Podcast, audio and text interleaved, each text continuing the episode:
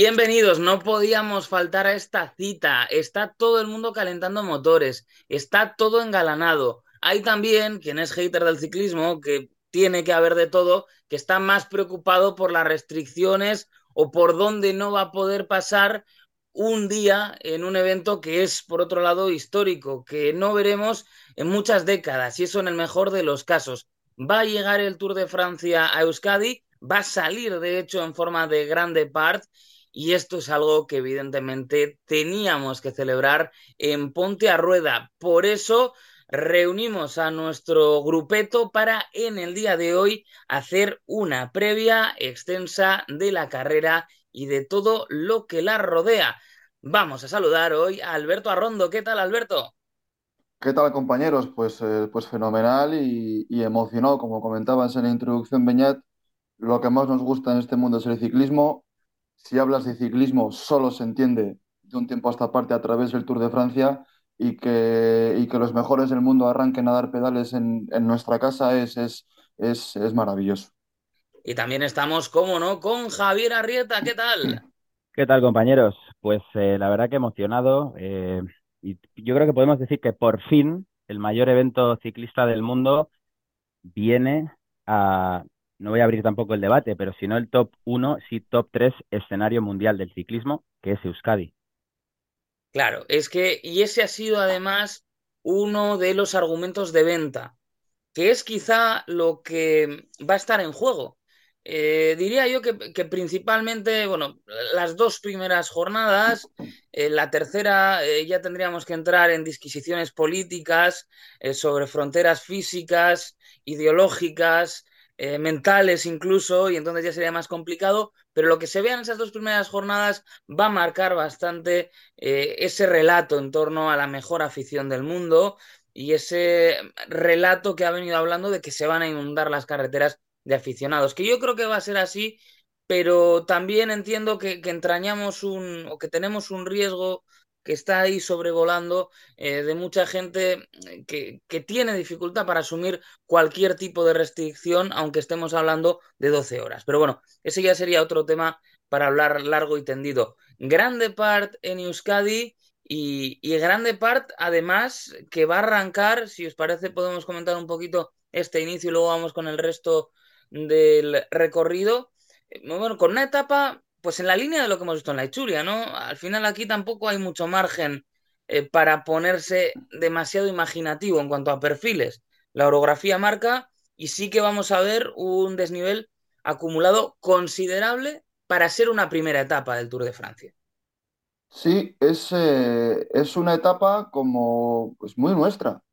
Eh, aquí tenemos un, una orografía que, que es bien característica. Creo que la Vuelta al País Vasco es el reflejo de, de cómo es Euskadi en cuanto a, a carreteras y a conexiones entre municipios. Y, y lo que comentabas ahora, no es una primera, no es una primera etapa para sprinters.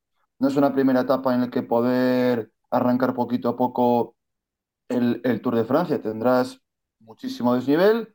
El desnivel no lo haces con puertos largos, sino con puertos muy, muy potentes. Y no te voy a decir que aquí vaya alguien al que se le vayan a, a, caer las monedas del bolsillo, pero como alguno venga un poquito flojito, el susto se lo lleva.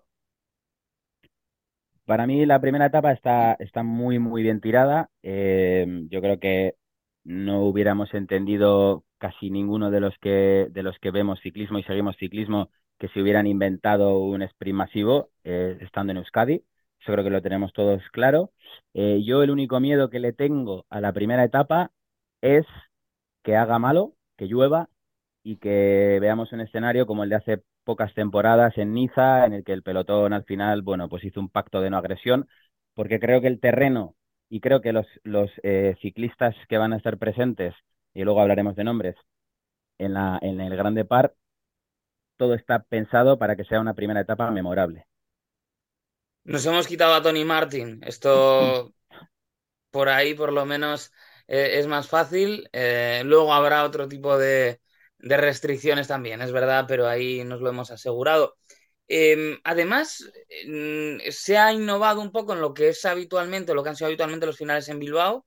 Eh, se ha dejado a un lado, pues por ejemplo, Gran Vía, ¿no? Que era un poco eh, en términos de ciudad lo más habitual. También es cierto que esto te va a permitir sortear por lo menos eh, en la zona eh, central, pues que haya una vida más normal. Eh, y se, se, opta por ese final también, bueno, que pica para arriba en la zona de la avenida Zumalacárregui para que esté también la Basílica de Begoña un poco en el fondo, ¿no? En, la, en el paisaje que se vea en esa primera etapa, porque no nos olvidemos que al final esto, nosotros estamos hablando de ciclismo, pero aquí las autoridades están hablando de turismo. Al final, el tiro de cámara también tiene que ser bueno. Esto es como la, la famosa U televisiva, ¿no? Que le llaman en el fútbol, ¿no? Es decir, eh, todo tiene que ser eh, bonito, todo tiene que ser atractivo. Eh, el Tour de Francia es uno de los mayores escaparates que a mí se me viene a la cabeza en cuanto a, promoción de una zona y, esa zona del Parque Echevarría pues es, es, es, es idónea, es idónea para, para que tengas un buen, una buena toma final con el ganador levantando los, las manos. Sí, bueno, eh, eh, mucha gente ha dicho y dice, y, y, lo dice el director del Tour y lo dicen las autoridades francesas, que el Tour de Francia es el principal documental que se hace sobre Francia cada año, ¿no? Eh, entonces nosotros vamos a estar, eh, pues como el Euskadi desde el cielo, eh, pero con una repercusión que va muchísimo más allá de nuestras fronteras y yo creo que también hay que cogerlo como eso, ¿no? Eh, no es simplemente hilándolo un poco con toda la polémica y todas las personas que se desligan del deporte y que se desligan del ciclismo y que ven en todo esto pues un incordio, creo que tienen que entender que, que la vida y el bien común trasciende de los intereses personales y este es uno de los casos en los que hay que entenderlo así. Después de la etapa de Bilbao, que podemos discutir también un poco posibles favoritos, eh, hay una cosa que, claro, eh, cuando hay semejantes gallos como va a haber, a veces, muchas veces depende del nivel de implicación. Es decir, a Pogachar, por ejemplo, lo hemos visto ganar en todas partes. Si le da por meterse, si le da por dar un golpe en la mesa, pues es un corredor que puede estar ahí. Si a Pogachar le da por dar un golpe en la mesa, Viñegar va a tener también que estar en ello. Es decir, que va a depender mucho. Y creo que lo que apuntabas, Javier, sobre el tiempo, eh, no es una cuestión baladí, ¿eh? puede marcar mucho el, espectáculo que vayamos a ver y sobre todo la implicación de los grandes nombres, ¿no? Porque si no, pues bueno, mmm, podemos ver eh, rematadores, que los hay unos cuantos en el pelotón, que, que se pueden manejar bien. Yo creo que esta etapa más que para un Pogachar, es decir, Pogachar tiene que llegar de amarillo a, a Campos Elíseos. Pogachar, como se ponga el amarillo hoy, esa estrategia de lo dejo a mitad de tour para volverlo a coger, no lo veo mucho. Hay una mentalidad como la suya o como la de, como la de Machini en, en tres semanas. Esta es una etapa sería idónea para Omar Fraile, por ejemplo. Pello. Pello, Pello. Sí, sería, sería precioso. Yo creo que hay que ser un poquito más realistas. A mí me parece que hay otros nombres eh, eh, que tenemos que mencionar. A mí me parece que el favorito claro es Mathieu Van Der Poel. Me parecería muy difícil que no ganase él, porque además si hace malo es de los que se defienden bastante bien. Y yo creo que todo esto eh, de la climatología espero que lo tengan hablado y bien hablado antes de la carrera. Es más que probable que se sepa con anterioridad qué tiempo va a hacer y yo creo que es importante que los equipos de alguna manera convengan en cómo van a afrontar el día y quizás veamos una situación en la que los favoritos a las cosas importantes y largoplacistas, los Pogacar, Vingegaard, etcétera, se tomen la carrera de una manera y que haya quizás pues convenida una escapada en la que eh, después haya fugas, etcétera, y, y creo que es importante que que no haya bajas, pero creo que es igual de importante o más que haya espectáculo. A partir de ahí, bueno, nos vamos a encontrar la etapa de entre Vitoria y Donosti, etapa también que si decíamos, ¿no? Pues la primera perfil muy chulia, bueno, evidentemente está también, pero también con ese sabor eh, final que puede recordar a la clásica de San Sebastián, el, el paso de Heizkibel, eh, no demasiado lejos, de hecho, de, la línea de meta, a, menos de 10 de meta, de hecho, van a coronar. Y bueno, pues eh, es también otro lugar en el que eh, vamos a ver, yo creo que protagonistas parecidos en, en esos dos primeros días. Quizá haya que subir un poquito más por aquello de, bueno, pues que es un segunda a 10 de meta, pero yo creo que los nombres no van a variar en demasía. Yo, Beñat, que he subido Heizkibel por los dos lados, eh, yo no sé si gente como Van der Poel, si los, si los grandes, si los grandes escaladores quieren pasar Heizkibel a toda mecha, yo no sé si Van der Poel, pudiendo ganar el primer día, también tiene eh, piernas o cuerpo o habilidad para pasar Heizkibel con los grandes y ganar el segundo día. Es decir, yo creo, como comentabas ahora, creo que Heizkibel cerca de meta eh, va a marcar mucho el tipo de corredor que puede, que puede ganar en, en, en Donosti, ¿eh? Por Sí, esa, por la vertiente que se va a subir, van a ser 8 kilómetros 100 metros al cinco coma tres por ciento de media. Es que Sí, yo creo que depende de, de cómo de lanzada vaya la carrera y el desgaste que haya en, en todos los kilómetros previos. Eh, sí que parece un perfil, aunque no es muy duro, un poquito más alejado de lo que son los punchers tipo Van der Poel y, yo creo que puede, puede haber algún otro nombre. A mi juicio va a estar muy condicionada esta pseudoclásica de Donosti con que haya pasado el primer día. Eh, yo al final, eh, sea un día de, lluvia o no lo sea, sabemos cómo son las primeras etapas del Tour de Francia, sabemos que en cada mm, resquicio del libro de ruta que los directores entiendan o intuyan que puede haber complicaciones, todo el mundo va a querer estar delante, que va a haber caídas, caídas y caídas grandes y caídas con, con eh, favoritos implicados, es una evidencia. Si eso se va a re- repercutir en un tiempo a final de la etapa o no, eso no lo sabemos, pero seguro que si en la primera etapa pasan cosas de ese tipo, en la segunda habrá actitudes distintas y yo creo que eso ya va a abrir la carrera bastante. Estaba pensando a ver si podía rascar alguna de estas. Eh, me ha admirado Michael Woods, pero bueno, eso ya no, no termino de verlo claro en su temporada, aunque es verdad que la línea es, es ascendente. Y luego ya en lo que es el, el último sorbo, ¿no? del Grande Parte en Euskadi, el lunes tendremos salida desde Amorebieta y el final en Bayona. Por eso decía yo antes lo de las fronteras, eh, según cómo las mida cada uno.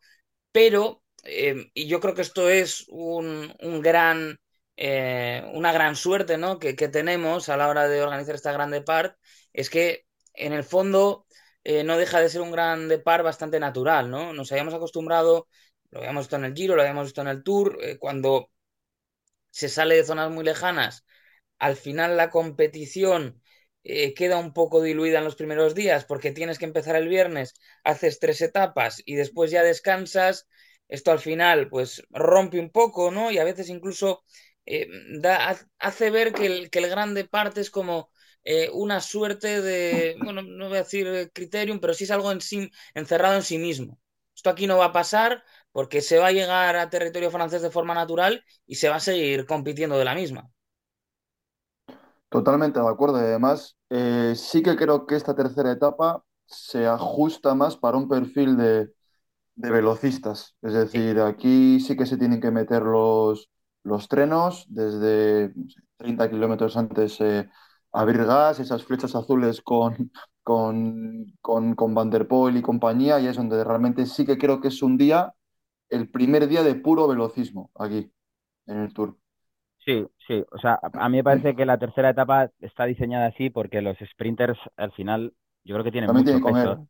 Claro, claro, y tienen mucho peso en esta carrera y hay equipos que, que están diseñados por y para eh, los sprinters, entonces tienen que tener protagonismo y en todos los Tours de Francia que podamos recordar en la historia, la primera semana tiene dos, tres, cuatro etapas eh, al sprint. Es así, es una realidad. Eh, a mí, y, y al hilo de lo que comentabas tú, eh, Beñat, eh, me parece que todos hemos tenido la sensación en estos Tours de Francia o en estos Giros de Italia que empiezan en Hungría, en Israel o en, o en Dinamarca, todos a la- e, era en la etapa 4 en la que decíamos, ah, vale, ahora empieza el Tour, ¿no? Vale, ahora me conecto, ¿no? Porque al final yo me como todas las etapas, pero eh, por poner ejemplos, yo siempre hablo de, de mi madre, ¿no? Le- mi madre me pregunta, ¿y esto de, porque, ¿dónde están corriendo el Tour de Francia, dices? ¿Y qué sentido tiene? Sin embargo, ahora, y ya no es porque sea de Bilbao y empiece aquí, pero parece que tiene mucho más sentido, ¿no? Eh, con lo cual, pues oye, es eh, el primer Tour realmente en varios años que, que para mí va a tener esa continuidad y que va a hacer que la primera semana tenga nueve días. Eso es, eh, alarga y eso al final se va a notar, sobre todo porque, eh, bueno, pues ahora sí podemos ya ir un poco más ligeros en cuanto al recorrido. Eh, volveremos a tener, y esto evidentemente siempre según el pronóstico, eh, de nuevo una etapa propicia, muy propicia para los sprinters. Será ya la cuarta etapa entre Dax y Nógaro, 181 kilómetros, y a partir de ahí ya eh, tenemos un contacto con la montaña, porque estamos en la eh, quinta etapa entre Po y Laruns, 162 kilómetros, y se sube ya Sudet y se sube Marie Blanc. Entre medias, además, bueno, el Col d'Ixer, un tercera categoría. Es que ya, bueno, eh, pues van a tener un Ors categoría. Es, yo, yo es lo que quería, lo que quería comentar. Hemos visto, igual el Giro, por ejemplo, es de las carreras que quizá más ha querido retrasar el primer contacto con un, con un pepino de estos de, de alta montaña, pero contra todo pronóstico, el Tour nos planta, nos planta el cuarto o el quinto día un, una bestia de estas, y aquí alguno, aquí alguno es donde le pueden entrar las, las dudas. No es una etapa excesivamente larga, pero si tienes algún tipo de percance los días anteriores, me he caído, me duele, lleno de esparadrapos, eh, las pasas un poco canutas en el Sudet y pues luego Mari Blanc te puedes sentenciar. Y, y- y- y llevas cinco días en carretera. Sí, yo otra vez bien, bien por el Tour, porque yo creo que está muy bien tirado. No solo además es una etapa, eh, hay un encadenamiento de etapas en Pirineos, ¿vale? O sea, en la etapa 5 la que comentas, Beñat, la etapa 6 Mm, es un etapón, ¿eh? Está Aspen, está Tourmalet y se acaba en Coteret. Yo creo que aquí hay que abrir un melón. Eh, yo soy de los que están un poco fuera del barco de Pogacar, ¿vale? Yo soy de mm, los escépticos. Sé que es muy arriesgado, porque al final Pogacar eh, para mí es el mejor ciclista probablemente que ha habido en, en, en los últimos 20 años eh, y lleva dos meses sin competir. Es verdad que acaba de ganar el- con la, contra, la contrarreloj de Eslovenia, pero bueno, eh, ha corrido contra, contra un poco un Serie B, entonces tampoco creo que es un, una vara de medir muy realista. Es arriesgado, pero yo creo que todos los equipos, eh, especialmente el Jumbo, tienen que testar cómo está Pogacar, porque lo que está claro es que Pogacar va a ir de menos a más. Que su menos sea ya de ganador, eso es lo que yo dudo, pero puede ser. Pero como su de menos, ese menos, sea de dudas, sea de no encontrar la finura, no encontrar el ritmo, no encontrar las ruedas cuando haya ataques y cuando haya... eh, yo creo que ahí es cuando hay que testar. Entonces, en la primera semana, los equipos contra Pogacar tienen sí o sí que dar la cara y les han puesto un terreno muy bueno para ello. Es En más, este caso, lo, además, eh, Jumbo tiene que sab- lo sabe ya lo que es dejar con vida, ¿no? A, a Pogacar. lo, lo que peor le viene a Pogacar es que Van Aert gane una de las primeras etapas, porque si Van Aert gana una de las primeras etapas y ya se queda tranquilo, va a subir el Sudet a plato. Va a subir el Sudet a plato con eh, Van Aert, con detrás con, con Sepp Kuss y detrás eh, Vinegar. Y ese tren no lo para nadie. Ese tren no lo para nadie. Y creo que el UAE no tiene tanto nivel de, de equipo como tiene, como tiene el Jumbo. Esa sexta etapa que comentábamos no es especialmente larga, son 144 kilómetros, pero se va a subir el Col d'Aspen, se va a subir el Tourmalet y después, tras el descenso, se sube hasta Coterets.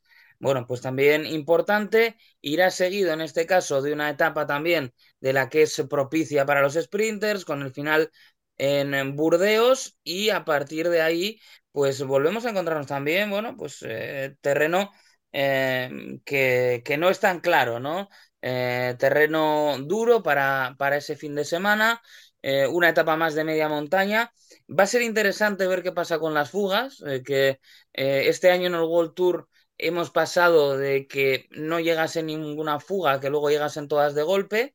Pero bueno, eh, pues esa etapa con final en Limoges también eh, puede ser de un perfil para, para corredores. Estaba mirándola, me parecía marcada como media montaña, pero tampoco eh, lo que tiene es una serie de cotas en el tramo final. O sea que hay gente que pase bien los puertos de cuarta categoría. Sí que lo pueden hacer bien y cerraremos esa semana en la novena etapa con la etapa precisamente de un Puy de Dôme del que hablábamos largo y tendido antes eh, fuera de micro. Sí, y sobre todo que este tipo de etapas, cuando al día siguiente hay, hay jornada de descanso, Aquí parece que, que los que tienen piernas quieren sembrar dudas en las cabezas de sus rivales, ¿no? Entonces, el Puy de Dôme, yo la verdad es que como llevaba tiempo, lo hablábamos antes, ¿no? No sé si lo hemos llegado a ver en el Tour nosotros, es decir, lleva mucho tiempo sin aparecer en la ronda gala y viendo la, altimetría es, es, eh, es un auténtico gigante. Entonces, eh, eh, me gusta, me gusta este final de etapa, donde veremos las debilidades y sobre todo donde como al día siguiente tienes día de descanso, pues siempre parece que se dejan un poquito más, ¿no? Sí, para mí es un poco el broche de oro a una primera semana que, que casi casi es perfecta. Me falta la crono, luego hablaremos de la crono que hay y no solo de la, de la etapa contra el reloj, sino de la crono como concepto y como, como disciplina en las grandes vueltas. Eh, para mí una crono hubiera sido ya el, el colofón a una primera semana que cierra en Puy-de-Dôme y yo creo que aquí eh, el acumulado ya de nueve días seguidos de competición, eh, etapas que al final, aunque sean, digamos, de alto el fuego, siempre en un Tour de Francia generan desgaste, generan problemas, generan pérdidas de tiempo y hay dos clásicas, hay dos etapas de alta montaña y esta tercera yo creo que es el, broche a una primera semana que yo creo que va a tener bastante definido ya el, el, la clasificación general, es mi opinión. Va a haber gente que se nos va a quedar por el camino, de eso no cabe duda. Después de la jornada de descanso, me estaba fijando también, y lo cierto es que esa décima etapa sí que presenta peligros. Eh, Es una etapa de media montaña, es una etapa de esas que suele decir que no tiene prácticamente un metro llano, eh, puertos de tercera, de segunda categoría incluso, y un día de esos bastante incómodos en los que la actitud del pelotón eh, puede marcar si vemos algunos de esos días malos tan propios de una jornada posterior al día de descanso. Porque es verdad que si se hace una fuga rápido y se marchan por delante, y como ya estará bastante tamizada la general, bueno, pues puede ser un día más cómodo, pero como cueste y como se corra y como no se haga la fuga, yo creo que es un día que se presta a que alguien eh, se deje incluso más de lo que se haya podido dejar en la montaña. A mí me parece una etapa súper pestosa, o sea, súper pestosa. Me parece una etapa llena de, tú ves la, ves el- el- el- la línea y son todo dientes de sierra, eh, una cotita de un kilómetro al 6, pero luego bajo para abajo, rotonda, curva, 500 metros al 8. O sea, me parece una etapa que como, como alguien se despiste y ya si hay un poquito de aire o hay un poco de mal tiempo, es que igual este tipo de etapas te marcan más que la alta montaña, ¿eh? Sí, es verdad que se suelen jugar muchas veces las grandes vueltas en etapas en las que nadie se lo esperaba y creo que 3.200 metros de desnivel positivo después de un día de descanso en una, en una, en un- en una de las etapas que a priori el director de equipo dice, bueno, las más peligrosas no parece. Pues ojo porque probablemente acabe siendo bastante decisiva, efectivamente. Después una etapa llana, la que tendremos eh, con final en Moulins. Eh, un perfil parecido, quizás no, no tan tan pestoso, pero sí con un segunda eh, a 18 kilómetros de meta, como es la que va a terminar en Belleville-en-Beaujolais. Y volveremos ya para, bueno, pues el eh, viernes con la etapa del Gran Colombier. Otra vez, eh, pues eh, montaña y otra vez uno de los días en los que tendrán que estar los favoritos. Aunque aquí es verdad que eh, son eh, 140 kilómetros y es un poco patapum para arriba, ¿no? No tiene, aquí, aquí sí que no tiene gran cosa. Es, es una etapa unipuerto, salvo bueno, pues una zona que sí que sube en la aproximación al Gran Colombier, pero que no está eh, categorizado en este caso, y eh, la, la subida a este puerto, eso sí, de categoría especial o fuera de categoría. Mira, mira, el último pueblo antes de subir el Gran Colombier se llama Culoz, con Z. Entonces, por no hacer referencia a lo que me parece esta etapa, pues con ese nombre de pueblo te lo puedes imaginar, ¿no? Esta es la típica etapa que después de lo precioso que has hecho la primera semana y de cómo has encadenado las primeras 12 o 13 etapas, a mí esta etapa me, es de las que me pone mala leche. No la entiendo, no la entiendo.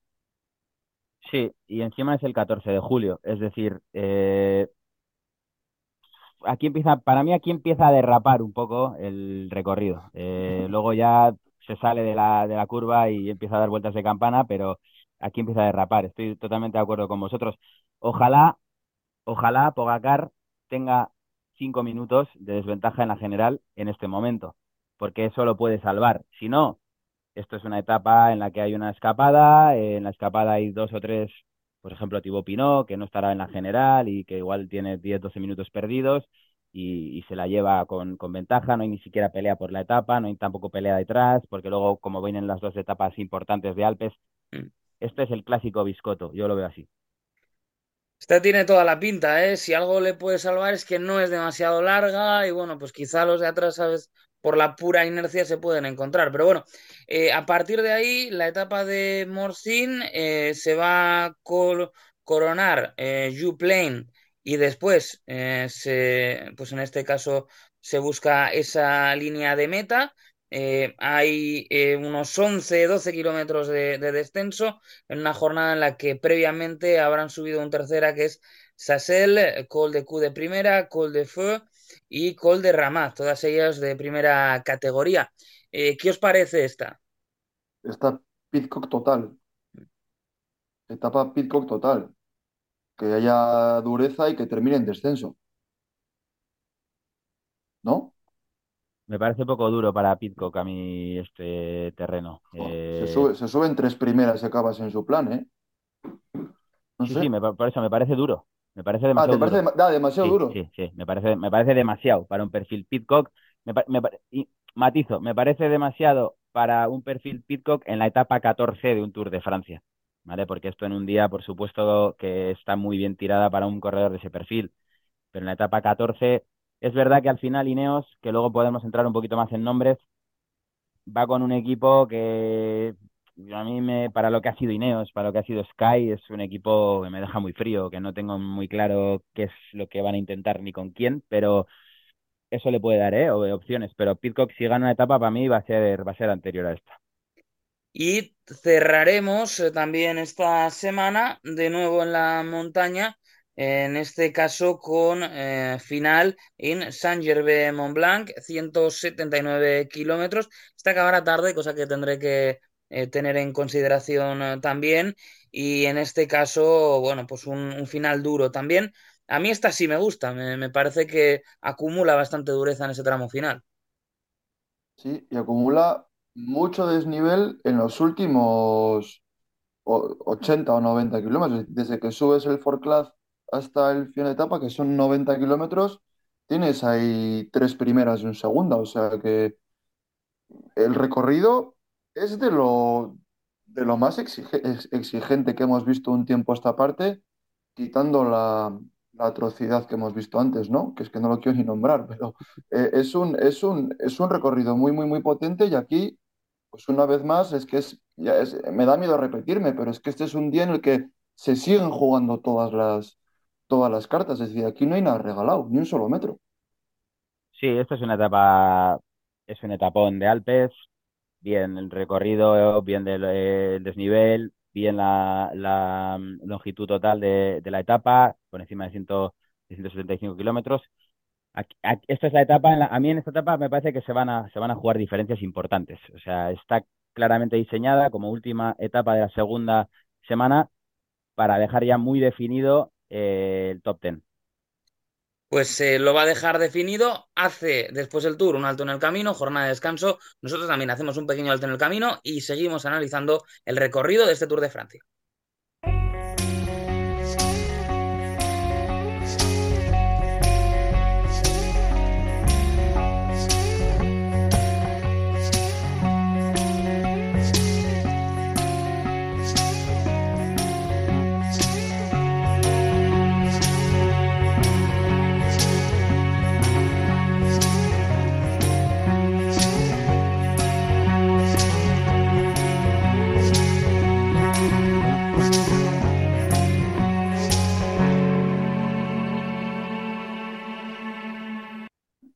Estamos de vuelta y estamos eh, ya en el tramo final, no del programa, porque nos queda la mitad todavía, pero sí del análisis que estamos haciendo del recorrido del Tour de Francia. Y ahora lo que vamos a hacer es fijarnos en esa última semana. Estaremos todos recargando fuerzas el día 17, el, el pelotón que va a descansar en Saint-Gervais Mont Blanc. Y al día siguiente, que esto ya por cómo está situado va a dar bastante que hablar. Eh, tenemos la contrarreloj que es solo de 22 eh, kilómetros, que a priori eh, dista también de ser un esfuerzo para especialistas, pero que tiene también ese ingrediente de estar justo después de una jornada de descanso en, en el que es uno de los esfuerzos más agónicos para el deportista, ¿no? El esfuerzo en solitario. Sí, y además, aquí no sé si llegaremos a ver cambio de, de bicicleta al empezar el, el tramo de subida, pero siempre hablamos que después de los días de descanso eh, puede haber alguna sorpresa, son días trampa, y pasar de descansar a tener, pues bueno, no sé si serán 28, 29, 30 minutos de esfuerzo máximo, con una cronoescalada de dos kilómetros y medio casi al 10%. O sea, no sé, estas, de esas etapas que las que comentábamos antes, que no, no la tendrán marcada quizá los más, los más gordos, pero aquí, aquí puede, puede haber alguna, alguna sorpresa o alguna, alguna que otra liadita. Hombre, yo voy a pinchar el globo, ¿no? Porque eh, a mí me parece, me gusta mucho que la crono esté después de un día de descanso. Me gusta porque el día después de descanso suele haber sorpresas, esas sorpresas en los estados de forma de algunos, pues a veces se pueden enmascarar en el equipo y se pueden enmascarar dentro del pelotón, pero aquí eres tú contra, contra el reloj y aquí no puedes esconder flaquezas. Entonces, me gusta por eso y me gusta porque eh, habitualmente eh, los corredores se suelen guardar si hay una etapa de montaña y al día siguiente, inmediatamente consecutivo, hay una crono, se suelen guardar, ¿no? Tienen el pretexto perfecto para ir ante las cámaras y decir, oye, y, este, y el merengue este que habéis hecho hoy, no es que mañana hay crono, ¿vale? Entonces, creo que está muy bien tirado eso. Pero todo lo que me gusta eso, me disgusta que para una sola crono que hay en toda la carrera, que para mí ya es una falta, vamos, de, de, de respeto a este deporte, a mi juicio la crono es una especialidad que es necesaria, eh, 22 kilómetros en 3.000 y pico, me parece ridículo. Eh, cronoescalada, es que a mí no me parece tampoco una cronoescalada. Eh, 22 kilómetros y una subida solo dos, de 2 kilómetros y pico, por, por dura que sea, me parece que es, que es muy descafeinado. Y yo creo que es una oportunidad histórica perdida además, porque estamos habituados a decir, bueno, esta es el, el tour perfecto, por fin hay un tour para Landa, porque no hay mucha crono. Bueno, es que no nos olvidemos que los que ahora están disputando los Tours de Francia son buenos contrarrelojistas. Y me parece que es una disciplina adicional en la que ver quién es realmente el más fuerte. Vingegaard, Pogacar, incluso Hindley son buenos contrarrelojistas. Me parece una oportunidad perdida para ponerles delante de una hora, hora y media de esfuerzo real eh, a lo largo de tres semanas en esta disciplina. Yo una quería que, que hubiésemos algo llamado la cronoescalanda, pero creo que no va a pasar. Una, una, cosa que no había caído, y creo que el Tour hace muy bien en, en todas sus ediciones, que es hacer ciertos guiños. Eh, la Côte de Domancy, la que sube en esta cronoescalada, es el, la dificultad montañosa que se subió en el Mundial del 80 en Salange, que es el Mundial que ganó Bernard Hinault, que dicen que fue el recorrido del Mundial más duro de la historia, el de 1980, y este era el puerto que subían en el Mundial. O sea, que no sé si este es el típico día en el que los, los, los franceses, iba a decir gabachos, pues no lo voy a decir, en el que los franceses tienen que ponerse las pilas porque aquí fue cuando un mundialista y el, bueno, y el mejor francés de los tiempos como Sinol ganó el mundial aquí. O este es otro de los guiños que suele hacer el Tour de Francia a, a escorredores suyos, que es algo en lo que no había caído y estaba, y estaba consultando, consultando ahora. Volviendo a la, a la evaluación de esta etapa, a mí también me habría gustado que fuese un poquito más larga, que se acercara a los, a los 40 kilómetros. Igual, ya no hay cronos de 70, pero que se acercara a los 40 kilómetros para ver cómo están esas sensaciones de, de, de desgaste. Me encantaría es... saber en la cabeza de los franceses que han diseñado esta etapa haciendo ese guiño, en quién están pensando para ganar este día. Me encantaría saberlo. Es pues quizá lo sabremos, también lo sabremos uno de cuando los... vemos la portada del equipo. Claro, pero es uno de los dramas, ¿no? Ahora mismo, otra vez, para los franceses, que ya eh, no pueden ni jugar a diseñarle un tour a alguien. Se les fue el caballo, eh, si es que lo tuvieron alguna vez, que yo creo que lo pudieron tener eh, en épocas recientes. O sea, ya quizás el que más portadas se ha llevado es a la Philippe, ese año que estuvo 14 días de amarillo, etcétera, pero yo creo que con Romain Bardet han tenido una, han tenido un caballo ganador, creo yo, porque ha estado en un momento histórico en el que todavía aunque había dominancia, creo que no estábamos en el periodo que se ha abierto ahora con Pogacar y, y entonces estuvo en el momento adecuado, eh, en el estado de forma adecuado y no pudo ser. A partir de ahí, eh, además, luego mencionaremos en la participación, yo tengo apuntados un montón de, de corredores que van a ir a por el maillot blanco, eh, que no lo ganarán porque lo, lo ganarán de siempre, pero que sí que pueden estar en la disputa y, y, creo que hay un talento muy bueno y hay unos corredores que me están gustando muchísimo, los franceses no hay ninguno. Cierto, ¿eh? Yo creo, yo creo que se la ha jugado mucho Marc Maillot con, con David Godú. Mm. Creo que se la ha jugado, se la ha jugado muchísimo. O sea, Thibaut Pinot iba a ir porque se retira, pero sí que es verdad que Román Bardet, y en su momento cuando Thibaut Pinot se tuvo que retirar, estaban en esas aguas que estaban entre la generación de Furmi Nibali y la nueva generación que viene ahora. Había una ventana ahí que les podía haber dado un poquito de, de más oportunidades de ganar el Tour, pero ahora no tiene, Francia no tiene, no tiene nada. Y que creo que lo mejor que puede tener en Francia es, es, es Arnaud de Mar y Mar Maillot ha apostado por Godú. Entonces, esperemos, o él esperará, que David Godú llegue, llegue muy, muy bien a esta crono. Luego es hablaremos de ello, Luego ¿eh? hablamos, luego hablamos, Sí. luego hablamos. Sí, sí, sí, sí, ahí, sí, sí. ahí hay una cosa que yo tampoco entiendo bien. Sí, y como además hay, hay debates que parece que son cíclicos, ¿no? En, en Francia y con los equipos franceses. Eh, llegaremos después de esa contrarreloj a otra etapa eh, francamente dura también. Eh, es cierto que quizá una de las quejas que podríamos tener en general es la falta de kilometraje. ¿eh? Estamos ante un tour en el que pocas veces ya no vamos a hablar de superar, que tengo aquí las cifras y tan solo eh, una etapa a superar los 200 kilómetros, que la mayoría tampoco se acercan demasiado. Eh, y eso, bueno, pues también es algo a, a tener en cuenta, pero esta etapa va a ser muy dura. Se suben eh, dos eh, puertos de primera categoría, eh, como Sassis y el Cormet de Roseland, que siempre me ha gustado el nombre, no sé por qué. Después un segunda que es Lonfoy y se sube la Col de la Loz, que es el premio además Henry de, de Grange de este año, para después, nada, después de un descenso de unos 6 kilómetros, terminar en Courchevel. Aquí es donde Valverde limpió la capaz al americano, ¿no? Es un- es una etapa súper bonita, es una etapa muy, muy chula. Yo de- en los debates del, de los kilome- del kilometraje ya no, ya no entro, porque como es una tónica habitual, prefiero bueno, mu- mucho, mucho más centrarme, eh, mucho más centrarme en analizar el recorrido e intentar disfrutar de- del desarrollo de la carrera que buscar siempre las mismas pegas en, el- en la longitud de etapas, ¿no? Creo que es una etapa muy, muy bonita. Tienes día de descanso, tienes contrarreloj y luego tienes esto.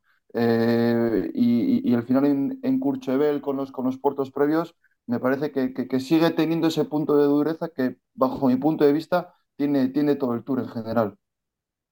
Para mí es un etapón, creo que se van a hacer muchas diferencias, porque además el Col de la Loz son 28 kilómetros, creo que es algo así, al- no será tampoco a mucho desnivel, o sea, 6%, 7%, pero bueno, 28 kilómetros de ascenso, para acabar la etapa además, y yo creo que se van a hacer muchas diferencias, pero un poco lo que mencionas, eh, Alberto, yo cuando ya vas en este tramo de, análisis del recorrido, eh, ya no empiezas a analizar las etapas una a una, empiezas a analizar los bloques. Eh, tiene mucho sentido, mucho sentido eh, esas tres etapas, aunque una de ellas el día de- del el 14 de julio, hemos dicho que bueno, al final es casi una monopuerto que no tiene mucho sentido, pero bueno, es una etapa que es complicada, tienes dos etapones después de alta montaña, luego descanso crono alta montaña. Perfecto. Lo que no entiendo es lo que viene después. Mm. No lo entiendo. No, no, no soy capaz de entender por qué el orden de las etapas está puesto así. Eh, entonces, etapón, diferencias, pero me parece que haces que el tour se acabe demasiado pronto.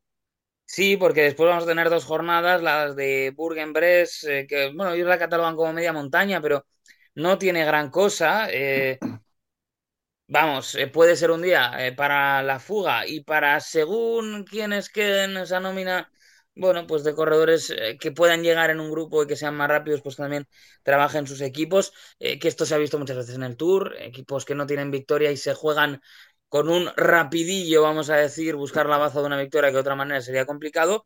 Y luego eh, la etapa de Poligny también, que bueno, pues es algo más quebrada, pero apenas son dos puertos, uno de cuarta al principio, una tercera en que está también a unos eh, 30 kilómetros del final, y el final en Poligny, que bueno, pues no, como bien decías, de repente, mm, en un momento en el que estamos todos muy arriba, parece que llega eh, un final algo anticlimático, aunque en el fondo lo que van a buscar no es que todo se juegue el día antes de París. Eso te iba a decir, la última etapa Mm. es, es una etapa en la que tienes cierto terreno para montar o intentar montar una escabechina. Si has perdido algo en la crono y no lo has podido recuperar el día de, de después, has tenido dos días de por medio para en el autobús del equipo, en el hotel, calentarte la cabeza con, con qué hacer el, el, iba a decir el último, la etapa 20, el penúltimo día. Y aquí, como es una etapa corta de 132 kilómetros, eh, buscar algo de salida. Es decir, si tenemos líderes con tiempo perdido o poca diferencia entre, por ejemplo, del tercero al sexto, es decir, gente que pueda uno optar a podio, esta etapa puede ser súper súper dinámica, puede ser una etapa súper eh, a todo gas. Coincido absolutamente en lo que has dicho, porque al final son 130 kilómetros, 3.500 positivos, es un etapón. A mí me parece que hay un punto marketingiano aquí de meter los Vosgos y decir, eh, no solamente hay Alpes y Pirineos, el Tour también se puede decidir en otro terreno, aunque montañoso, pero digamos geográfico. En la Sierra de Madrid, ¿no? Como le pasó a Dumoulin. Claro, entonces me parece que sí, pero lo que no entiendo es lo que pasa antes. No no entiendo si quieren que haya un poco de descanso, digamos, una, vamos a hacer una tregua, nos vamos a... pa- parece que te vas a ir pegando por fascículos, ¿no? Empieza, empieza una primera semana que para mí, como he dicho antes, es redonda y es muy completa y son nueve días en los que quitando un par de días va a haber todo el rato movimiento. Luego tienes tres días a muerte, descanso, dos días a muerte, dos, descanso y el último, ¿no? Entonces, vamos a ver si esta configuración de esfuerzos un poco a picos nos trae algo bonito. Ojalá que sí. A mí me da un poco de miedo. Me llama la atención también que con lo que le gusta eh, al, al Tour de Francia controlar su relato y con lo que le gusta que el ganador salga eh, de puertos míticos, ¿no? Y que cuida mucho su historia, que aquí nos vayamos a encontrar con un recorrido, por ejemplo, en el que el día decisivo no tenemos ninguno de los puertos míticos del Tour, ni tenemos tampoco un, un Hors Category, ¿no? Que es algo que siempre le han querido dar mucho valor y que incluso en potenciales peleas, por ejemplo, que pueda haber con el Mayo de la Montaña, que ya sabemos que es verdad en los últimos años, pues bueno, eh, los que están arriba por inercia eh, pueden estar ahí también y puede llevárselo él mismo pues que también va a quitar un poquito de eso, ¿no? Eh, a mí me da, como, como decíais, a mí me da un poco de miedo. O sea, creo que hay ingredientes, pero según cómo hayan salido las cosas, a lo mejor nos encontramos con mucha gente pensando en la victoria de etapa y, o, defender posiciones que lo hemos visto tantas veces. Y si no lo montas de salida, esta no es una etapa que te vaya a permitir hacer los deberes al final. Yo por eso soy optimista, porque como creo que es una etapa corta, eh, te puede dar para que los, los que tienen que jugarse algo, los que pueden optar algo, la intenten de, de salida e incluso se puedan dar esas famosas eh, alianzas entre equipos cuando si un Trek va cuarto y, un, y otro corredor va y, un, y Godú va quinto, pues se pueden aliar los equipos para montarla desde el, desde, desde el primero para optar ese podio. A mí, yo entiendo lo que dices, Javier, entiendo que esos dos días generan cierta sensación de anticlímax pero solamente después de que se desarrolle esta vigésima etapa sabremos si ha sido anticlímax o no. Yo le doy este, este voto de confianza. Yo creo que va a depender, como habéis mencionado, de cómo, de cómo se hayan dado las cosas, ¿no? A mí me parece, yo en el escenario que, que, que imagino como más plausible en mi cabeza, para mí el Tour de Francia se va a acabar en la etapa 17, ¿vale? Yo creo que el que salga, eh, o, los que salgan, porque creo que va a ser un Tour con diferencias, eh, me parece que no se va a jugar en segundos. Eh, y entonces creo que un Col de la Loz, etapa 17, va a dejar las cosas demasiado cerradas, eh, sal- salvo que el que vaya tercero sea Pogacar y tenga dos, tres minutos al primero, porque entonces quizás cambia toda la narrativa, pero, pero necesitamos que, que los que realmente creemos que son favoritos tengan que ir a contracorriente, y me parece poco plausible. Veremos. Eso es lo bonito de este deporte. Bueno, eh, podemos hacer una cosa, podemos unir un poco y entonces eh, podemos hablar de la participación y podemos empezar por los sprinters y así ya nos quitamos también, hombre, el análisis del último día, que ya sabemos, eh, yo he apuntado en mi, en mi clasificación de etapas y demás, criterium sin importancia, ¿no? Bueno, pues eh, no es sin importancia, evidentemente, para la historia del ciclismo, y menos en este caso si, por ejemplo, Cavendish llega con opciones a París, con opciones, es decir, si sigue en carrera y no ha batido todavía a Merckx, pero bueno, pues a nivel competitivo ya sabemos para lo que da. Nada, la última vuelta en París y criterium para los sprinters. Entonces, eh, ¿qué, ¿qué, os parece en este sentido eh, la, la, participación que tenemos en lo que se refiere a los hombres rápidos? Y sobre todo, Mark Cavendish, ¿lo conseguirá? No, no lo va a conseguir. No lo va a conseguir, pero es que o sea, ni quiero que lo consiga, ni creo que lo va a conseguir. Creo que lo que tuvo la última vez ganando tres o cuatro etapas en el Tour fue, fue un auténtico milagro, es decir, fue como, como, como la mano de Dios, es decir, tuve, hubo un momento en el que Argentina en el 86 metió un gol con la mano y ganó el Mundial, y creo que lo de Cavendish fue exactamente lo mismo. Creo que Astana, Astana no tiene un treno como para frenar a, Alpecin, como para frenar a, Quick Step o incluso como para frenar a, a, a, a Bora o a F y luego, por otro lado, creo que él tampoco tiene la suficiente capacidad de buscarse el sprint por sí solo. Yo discrepo un poco. Eh, yo creo que hace. A mí lo que pasó en la última etapa del Giro me, me ha hecho cambiar un poco de opinión. Eh, lo que pasó en la, en la, última etapa del Giro, que ganó Cavendish, eh, y no sé qué etapa del Giro entra caído en el suelo y queda quinto. Entonces, me, mezclando ambos conceptos, yo sí le veo capaz eh, de ganar una etapa en el Tour de Francia, porque en las etapas del Tour de Francia al sprint suelen pasar cosas. Suele haber eh, algún corte, suele haber alguna caída, suele haber mmm, confusión, caos. Y yo creo que Cavendish se mueve bien en ese caos. No tiene el treno, no es tampoco necesariamente el que mejor se coloca, pero creo que sí que es oportunista y no le veo capaz de batir eh, a Jacobsen o a Philipsen, que para mí son los dos grandes nombres de, de, la, de las volatas para este año, pero sí que creo que va a tener alguna oportunidad y al final la diferencia entre ser primero y segundo a veces es en qué posición te toca el pedal y para pegar el arriba, para pegar el último empujón y echar y echar y tirar los riñones adelante. Entonces, creo que va a ser top 3 en una o dos etapas y de ahí a ganar ya será el destino. A mí eh, me surge también eh, la duda por esa última etapa del Giro, ¿no? Y por, por la reacción del pelotón. Eh, bueno, ya sabemos que hay hipocresía en todas partes y siempre se felicita al ganador, pero muchas veces se felicita sin mirarle, ¿no? Le das la mano y estás mirando ya otra cosa o estás buscando al auxiliar que te va a dar el bidón. Bien. Pero aquí se veía verdaderamente que parecía que había ganado todo el pelotón. Y luego se vio algo que es bastante llamativo, que es que Ineos en, el, en este caso Geraint Thomas, que trabajó para Mark Cavendish, a pesar de ser eh, de diferentes equipos. Y claro, eh, es verdad que estaba mirando el bloque de Ineos y no es un bloque eh, tan británico, al menos el que parece en la prelista, todavía no tenemos la lista oficial del conjunto británico, ¿no? Eh, pero a lo mejor desde el coche dicen, oye, no tenemos nada que hacer hoy, echarle una mano. A... Luego habría que ver si hay el incapacitado para ayudarle, claro está. Sí, puede, que tengamos en la selección británica de repente el, la etapa 21 en París. Me parece menos probable porque es el Tour de Francia.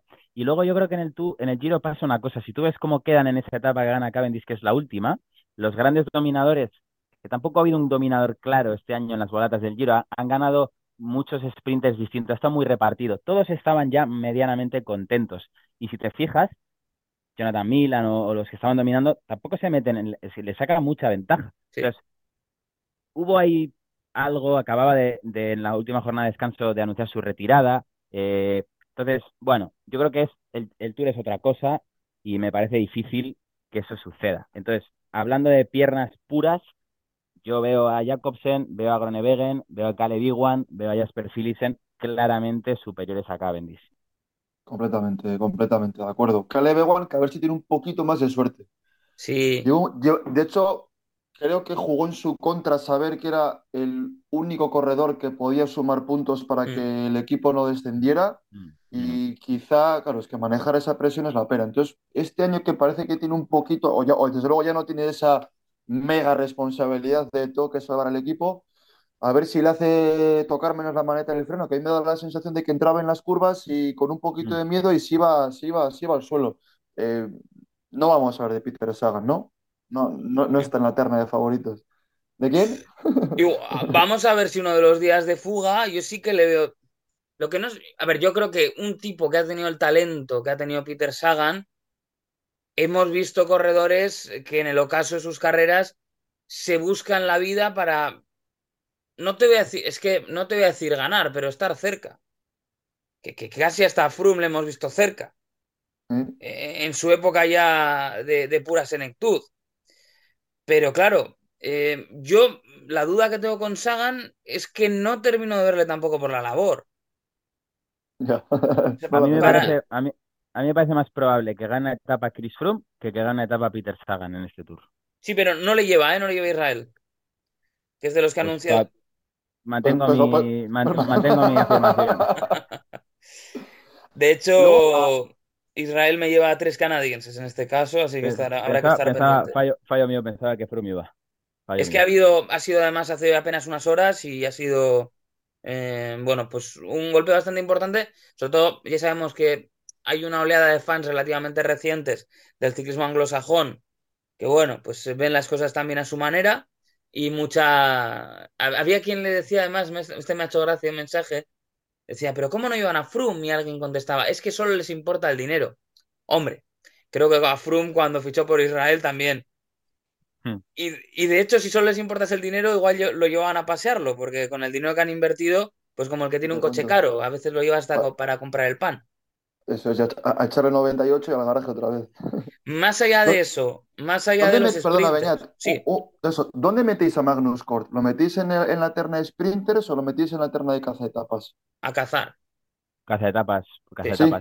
Yo creo que se defiende muy bien en los sprints, pero no, no puedes, para mí yo no lo veo ganador. O sea, aparte de todos los que hemos hablado ya, está Aert, 1, que te puede, 1, te- te puede- te- haber dicho que no es que yo no voy a por el verde, no es que si, si mi mujer da luz me voy a ir, ya, pero al final es Aert. Entonces, Cornelsen, para mí me parece un corredorazo espectacular y es de los pocos que puede ganar en etapas de media montaña, en fuga, incluso al sprint, como hemos dicho. Me parece súper polivalente, pero yo creo que tiene que ser inteligente y los esfuerzos llevarlos hacia donde más opciones tiene. Yo creo que no son las volatas. El debate, Pogachar, Viñegar. Creo que hay eh, mucho que ver, pero no tanto que decir. Porque es un duelo muy claro y hay yo creo que dos, tres claves que pueden determinar. Pero a partir de ahí, por obvio que resulte, aquí sí que va a ser la carretera la que nos va a decir muchas cosas. Yo creo que va mejor preparado y tiene mejor equipo Vinegar.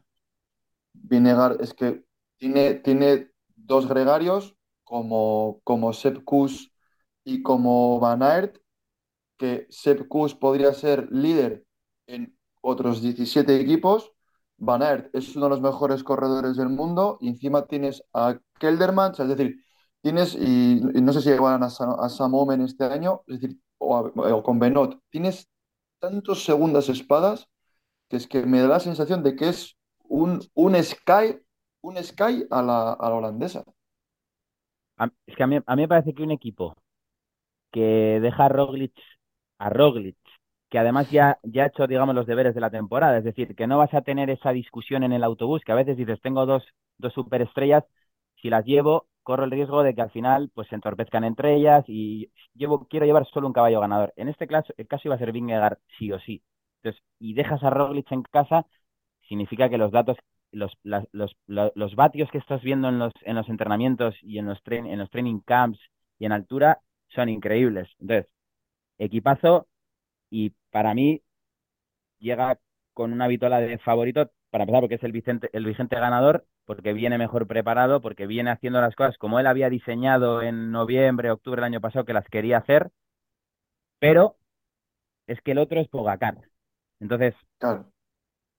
me, va, me, me parece que es el escenario perfecto, porque para mí Pogacar es mejor ciclista y para mí Pogacar es más favorito en un, en un día normal eh, que, que. Pero Vingegaard tiene todo lo otro. Entonces creo que está, va a estar muy igualado.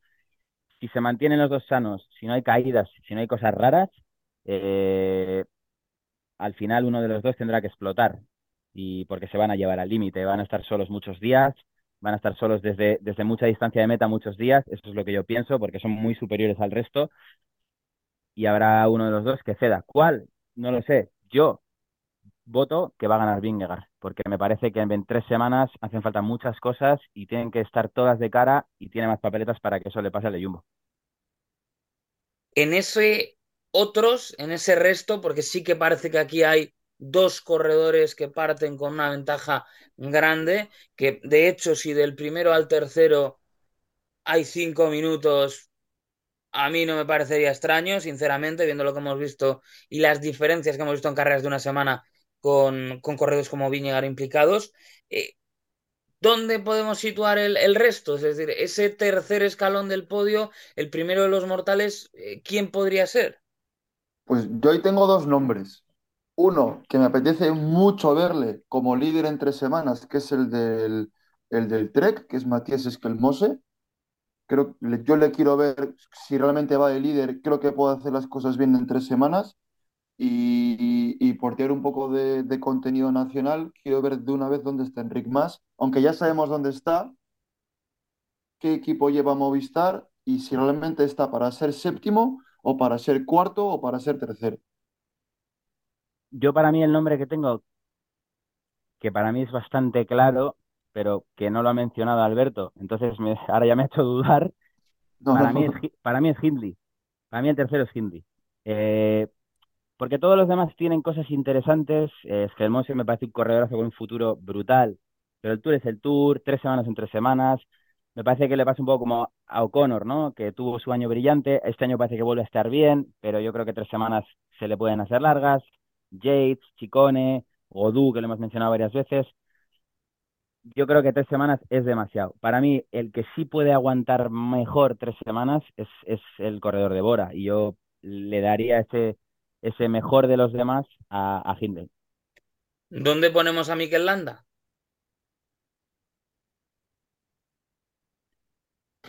Yo creo pues... que se ha puesto, donde se ha puesto él, se ha puesto él solo. Eh, para mí, eh, llevaba un. Por, había vuelto a resetear el sistema, ¿no? De todo el landismo. Eh, un inicio de temporada prometedor, brillante, vuelve a ser el Mikel que, que, que teníamos todos en, en, nuestro, en nuestra lista de, en nuestra carta a los Reyes Magos y de repente ha desaparecido. Eh, es que era, yo miraba el Pro Cycling etapa tras etapa eh, hace dos semanas y es que no aparecía. Entonces, me parece que va a estar pues en el grupo de los Thibaut Pinot y de esta gente que van allí a ver si sale un día bueno. Es que a mí la Dauphiné me ha dejado muy frío, me ha dejado muy frío con, con Landa. Ha hecho muy buena primavera, digamos, hasta, hasta abril, incluyendo la, el podio en la flecha y, y nos falta, como no, como no ha habido giro tal para él, pues nos falta, nos falta landismo, nos falta ver dónde, dónde está. Eh, a Mikel Landa siempre, le, más que por, por piernas, por lo que queremos, eh, es un corredor que le vas a querer ver delante siempre. Creo que le, no hay nadie que, que le desee el mal, pero, pero es que se pone el sol en su sitio. Hace, hace podios, se hace un buen giro, hace no sé qué, ahora llega el criterio y desaparece a un mes del tour no sé, no sé, tengo mis dudas. Creo que si realmente no tiene piernas, le veremos delante en, en, alguna etapa. A ver cómo se coleguea con Pello. No lo sé. Y bueno, eh, a falta también de esa lista oficial ya definitiva de Ineos, también un tour especial para Egan Bernal, que parece que poco a poco, es verdad, va achicando la distancia con, con los de arriba. Yo aquí también me acojo a eso de que tres semanas se pueden hacer muy largas. Y parece un poco pronto, yo creo, para que veamos a Bernal en el, en el top ten. Me parece difícil. Eh, yo creo que le vamos a ver en alguna etapa enseñándose, mostrándose, chicos, he vuelto, estoy aquí, no, no, no os olvidéis de Gan Bernal. Es prometedor lo que estamos viendo, pero esto es un poco eh, como si pudiéramos ver la telemetría de los coches de Fórmula 1. A mí me parece que lo de Bernal también está en la cabeza y entonces en esa curva que hay que arriesgar un poquito de más, pues toca el freno un poco. Eh, en el momento en el que hay que pegarte a la rueda que te tienes que pegar para después no, no entrar en un corte, no te pegas lo suficiente y el corte lo haces tú y te quedas detrás. Yo creo que esa parte mental, ¿no? Eh, llevándolo a la, telemetría, eh, se verían ahí esas pequeñas diferencias que son las que marcan después de tres semanas mucha diferencia, ¿no? Yo creo que no estamos todavía ahí, pero, oye, eh, ojalá que sea la primera gran vuelta después de, del accidente. Yo creo que vuelve y fíjate, me da, me da hasta la sensación de que igual hasta ni acaba el tour. Creo que quieren probarle a ver dónde está.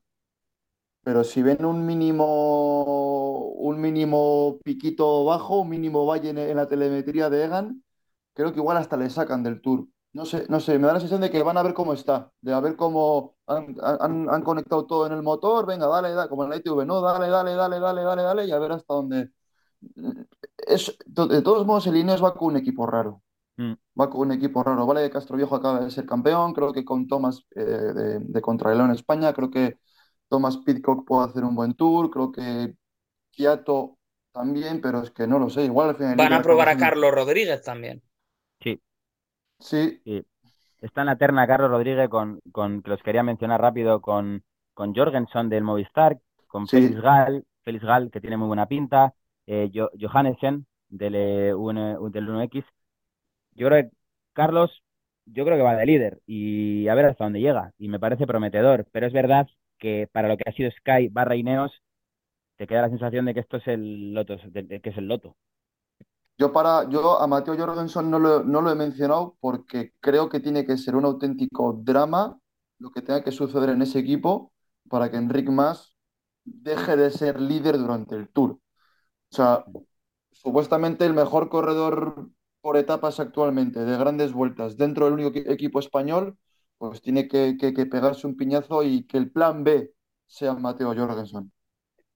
Bueno, lo que hacemos es un último alto en el camino y ahora repasamos una serie de cuestiones que se escapan del Tour de Francia, alguna no muy, alguna triste, como la que teníamos con el fallecimiento de Gino Mader, pero también un poco de salseíto con Valverde. Así que nada, un poco de musiquita y enseguida estamos de vuelta.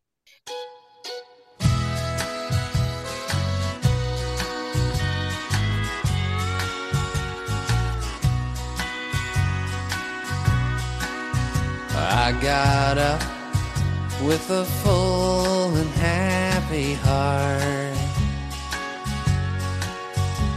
Another sunny day. I couldn't wait to start. I comb my hair, walk down the stairs to wait for the phone to ring just before the moment that I lost everything.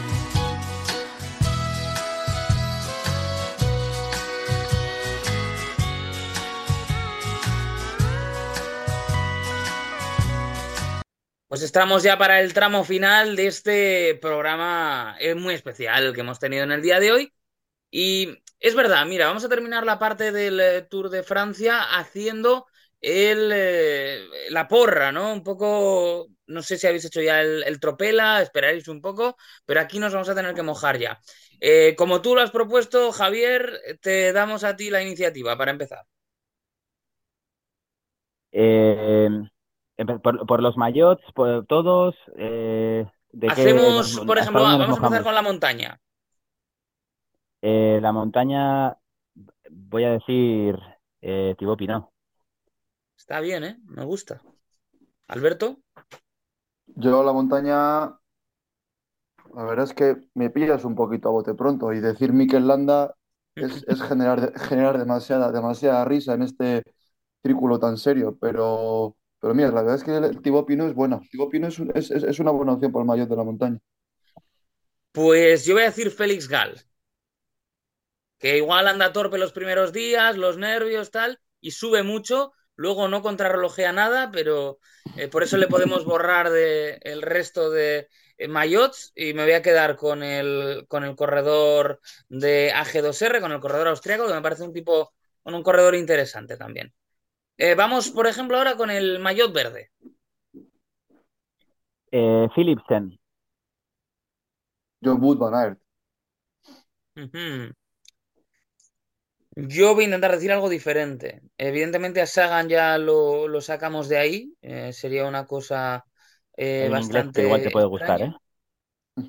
Eh, mm, mm, mm, pues entonces no, no queda mucho más por ahí.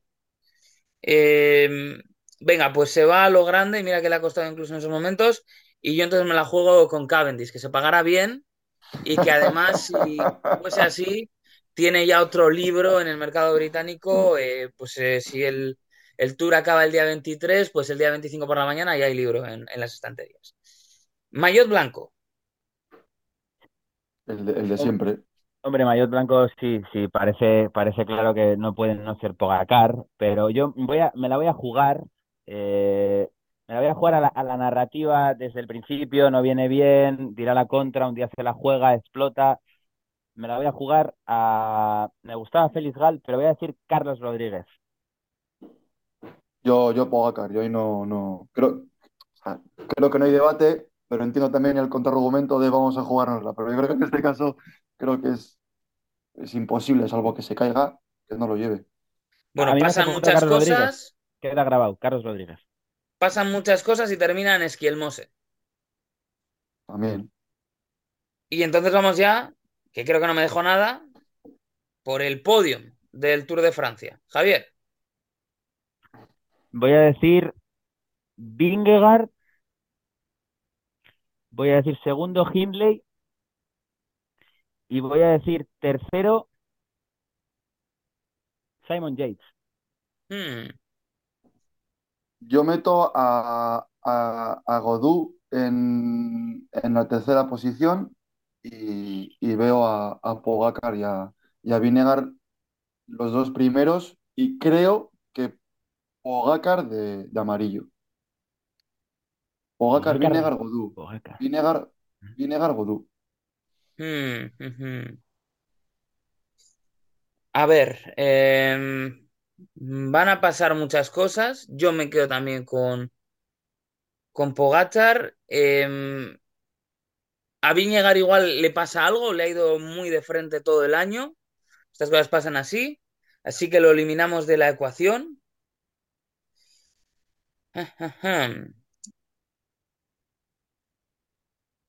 Es difícil, ¿eh? Una vez lo eliminas. Estaba viendo si había algún compañero de equipo que pudiera dar ese salto. Creo que no. Un plan B de Jumbo. Claro, pero no, yo creo que no lo, no lo van a tener porque no lo van a llevar, básicamente.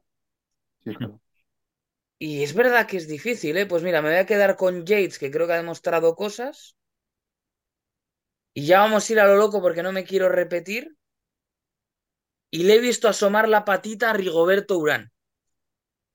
Sería increíble que Rigoberto Urán estuviese en París en el 23. O sea, sería. Ya nos parecía anacrónico la última vez que lo consiguió. Todo se ha dicho. Es- Que estaba le qui- ya empezando a vender las cosas por Wallapop. Pero porque, es, porque, porque el Cannondale desaparecía, no te fastidies, Claro, que claro. equipo. Mm. Yo, yo creo, o sea, yo creo que no va a pasar ninguna de las tres cosas que hemos dicho, pero confío en que va a estar más cerca de lo que he dicho yo o Beñat, porque me parece que tres años seguidos sin que le pase nada a Vingegaard ni a Pogacar es raro. Pregúntaselo yo a creo que alguno de los dos tiene que fallar. pregúntaselo Pero- a Ulrich con, con el americano. Y ¿No- se pasara, parece- se pasara. A ver, que nadie nos eche en cara estas predicciones porque están hechas un poco además para no repetirse. Sería muy fácil. Pero Claro. ¿no os ha dado la sensación al hacer este ejercicio que fuera del Viñegar, Pogacar, cuesta mucho ver a nadie dando la sorpresa? O sea, que les, Dios no lo quiera, pero les pasa algo día de lluvia en Bilbao, madre mía, la que se ha liado, están los dos en casa. Es decir, tú, lo más difícil de estas predicciones es quiénes van a ser tercero, cuarto y quinto, por ejemplo. Mm. Porque Y dices, hay una no brecha idea. y mucha igualdad después de esa brecha. Y Bueno, es porque que ha al final- habido, Yo creo que pasan aquí pasan varias cosas, por supuesto. Una de las cosas que pasa es que el primero que les puede fre- eh, eh, hacer frente está en el equipo de uno de ellos y no, y no viene porque ha ganado el Giro. El equipo que puede hacer frente a estas dos superestructuras, porque al final la otra cosa que pasa es que esas superestructuras están ag- aglutinando a grandes corredores que podrían ser perfectamente líderes de otros equipos. Le hace Kelderman, le hace. Adam Yates, etcétera, etcétera, etcétera. Entonces, estamos viendo segundos espadas que podrían ser perfectamente primeros en otros muchos equipos. Entonces, la, otra superestructura, que es Ineos, viene con un equipo que parece que van a jugar al MUS. Entonces, por eso yo creo que esa conjunción de elementos hace que sea muy difícil ver algo que no sea ellos dos. Y sí se ve un efecto, yo creo, disuasorio, ¿eh? Más allá de que hable de que no esté o deje de estar, un tipo que se marcha del Giro como se marcha Benepoel, quizá en otro momento lo pruebas y lo intentas. Pero claro, tienes a estos dos bestias que han dominado como han dominado allá donde han corrido y miras a otro lado. Eh, bueno, pues Roglic lo que comentábamos, ¿no? No llega porque es compañero de uno de ellos. Pero yo ahora al hacer este ejercicio me da la sensación que más allá de ese 1-2, eh, van a tener que ser las situaciones de carrera las que den espectáculo porque no sé si hay eh, tanta pierna como para hacer frente a estos dos animales. Yo creo que no la hay. O sea, yo creo que estas dos estructuras son unos, son unos bloques tan, tan, tan sólidos que tiene que pasar lo que decís. Un día de perros en las tres primeras etapas de casa o algo, o algo así. Y luego estaba hablando de tercero, cuarto y quinto, estaba repasando clasificaciones de, años anteriores. Claro, hemos tenido gente como Lutsenko, como Luis Menges, como Blasov, metidos siempre en el top ten, que es que al final da la sensación y, y- y hablo entrecomillado, pero que cualquiera puede ser entre el cuarto y el octavo en un Tour de Francia, porque hay nombres bastante, bastante aleatorios en esas, en esas posiciones en las últimas clasificaciones de- del Tour. Es, mucho más fácil acertar quién va a quedar en- de- del tercero al décimo. Es decir, no el orden, ¿eh? Te digo quién, quiénes son los nombres que van a ser del, los de, del- los de siempre. del tercero al diez está claro quiénes van a ser. Habrá que ver quién queda delante de quién. Pero es más fácil adivinar esos siete nombres, o esos ocho nombres, perdón, que adivinar quién va a ser mejor de los dos de arriba. Eh, para hacer el desempate, eh, ¿va a hacer top 15 Luis Menges? Sí, Por supuesto. Sí. Y Eh, Rigo me también. apetecía hasta un poquito. Bueno, eh, vamos a cerrar con dos eh, temas. Por un lado, eh, la noticia más triste del año y esperemos que, que sea, ¿no? A final de 2023, cuando miremos atrás, siga siendo la noticia más triste, porque es el fallecimiento de Gino Mader, que nos recuerda a todos el riesgo que hay en una carrera ciclista, eh, que es inherente, que no que sea particularmente complicado, ¿no? Sino que está ahí siempre. Y yo creo que eso es algo que de vez en cuando, desgraciadamente, el ciclismo nos lo recuerda, ¿no? Que el riesgo está ahí. Lo de Gino Mader ha sido un auténtico drama, es decir, no hay, no hay palabras y, y creo que cuando siempre vemos una carrera ciclista y ves un sprint, ves lo que le pasó a Jacobsen, por ejemplo, ves eh, aquella caída de, de Gilbert de una curva que no le pasó nada, es decir, siempre cuando vemos un, un trompazo gordo decimos poco pasa, poco pasa de todo lo que podría pasar. Y, y- y creo que el, todo lo que podría pasar eh, eh, le ha caído a, a- a Gino Madre. Entonces, eh, lo que dices tú, Beñat, que sea la última, pero que también nos, nos vuelva a la realidad, que sirva para ponernos los pies en la tierra y que, que nos demos cuenta que lo, lo único que les separa del suelo es una licra de un milímetro a 100 por hora y que el riesgo que, que cogen cada día que se pueden dar pedales, pues cada mucho tiempo puede tener consecuencias, consecuencias catastróficas. sí, bueno, descanse en paz, Gino Mader. eh, poco se puede decir. Yo, la reflexión que, que me gustaría dejar es la reflexión que yo creo que, que hay que hacer eh, cuando pasa algo así. Evidentemente, el- esto es un deporte de riesgo. Eh, como decía Alberto, ¿no? Poco, poco pasa. Es decir, estos, estos ciclistas, lo, más increíble que tienen es, es cómo consiguen, yendo al límite, evitar que pase nada eh, y esa magia. Pero mm, hablaba con gente, ¿no? Hace poco y me decían, y solo se ha matado uno este año. So- Solo han no, me dijeron, solo han matado a uno este año, dando por hecho que había fallecido porque le habían atropellado o porque le había pasado algo relacionado con un vehículo motorizado.